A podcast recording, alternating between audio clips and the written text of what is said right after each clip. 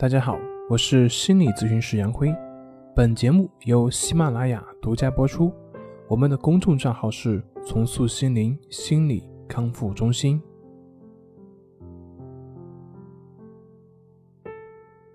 今天要分享的作品是《道德经》，怎么让自己能够跳出思维的局限？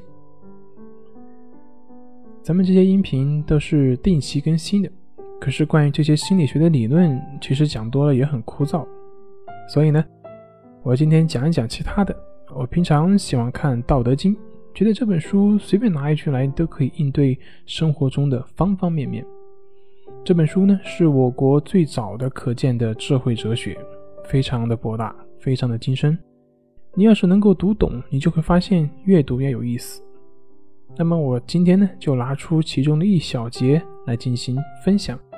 结合咱们的心理学来进行诠释。当然，当我解说的时候呢，我需要强调的是，这只是我的见解，这只是书中大海中的一杯水。各位千万不要一叶障目而不见森林。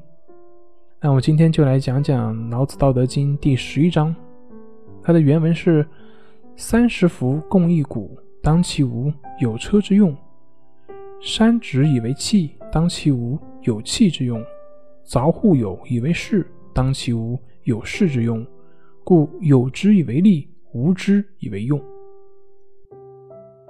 听着是不是很懵啊？我解释一下就明白了。它的字面意思就是说，三十根辐条汇集到一根毂中的孔洞当中，有了车毂中空的地方，才有了车的作用。把陶土做成器皿。有了器具中空的地方，才有了器皿的作用。开凿门窗建造房子，有了门窗和四壁内的空虚的部分，才有了房屋的作用。所以呢，有它之所以能够发挥作用，是因为无在起作用。这么解释估计还是比较难理解。那我讲具体一点，比如说我们的房屋。房屋的作用主要是用来住人，所以窑洞呢，它把山里面挖空，里面是空的，那这个空的就是人活动的、住宿的地方。如果说这个房子是一个实心的正方体一样，那还是房子吗？肯定就不是了，是吧？所以呢，看似是墙面起作用让我们有地方住，但是我们真正所享用到的是里面的空间。同样的。像筒子什么的，看似这些存在的发挥作用，但其实我们真正所使用的是那些无或者是空。这些无啊、空啊的解释，估计你还是不太明白，这究竟说的是什么呢？老子啊，这些形象的事物说明那个无的重要性。那我再举一个例子，我们经常会听说要有空杯思想。什么叫空杯思想？就是。我们人的思想跟杯子一样，如果你永远杯子里面装满了水，那么你怎么可能接受到外界别人的新鲜的事物？你怎么可能接受别人新泡的茶呢？只有把你的杯子倒空，这样你才能够不断接受新鲜的水，才能够保持茶水永远是好的。不然，您的杯子里的水即便是长白山来的，那放几天也就不能喝了。同样的。我们人的思想也是一样，要不断的放下固有的思想局限，不断的接受新的思想，才能保持我们思想的活力。